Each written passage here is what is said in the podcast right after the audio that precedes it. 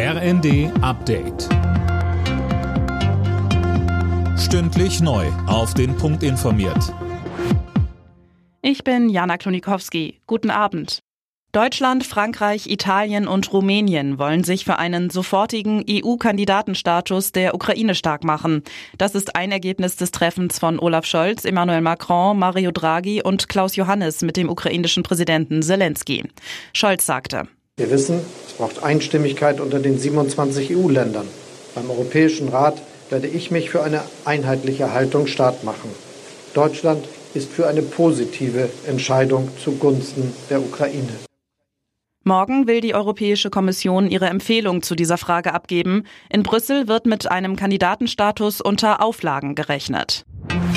Im Kampf gegen Abrechnungsbetrüger will Bundesgesundheitsminister Lauterbach offenbar das Corona-Testsystem ändern. Wie die Süddeutsche Zeitung berichtet, sind ab Juli einige Änderungen geplant, Eileen Schallhorn. Ja, private Teststationen sollen weniger Geld pro durchgeführten Corona-Test bekommen und auch strenger kontrolliert werden. Neue Betreiber sollen nicht mehr zugelassen werden.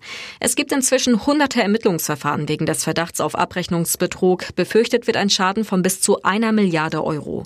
Nächste Woche trifft sich Lauterbach mit seinen Länderkollegen. Für Streit wird wohl der Vorschlag sorgen, dass die Länder künftig die Finanzierung der kostenlosen Bürgertests mittragen sollen.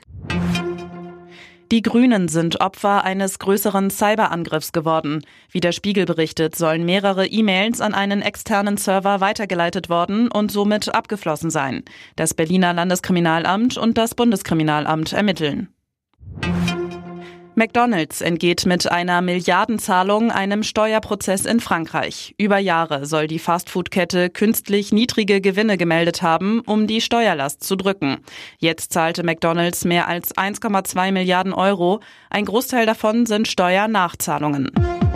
Alle Nachrichten auf rnd.de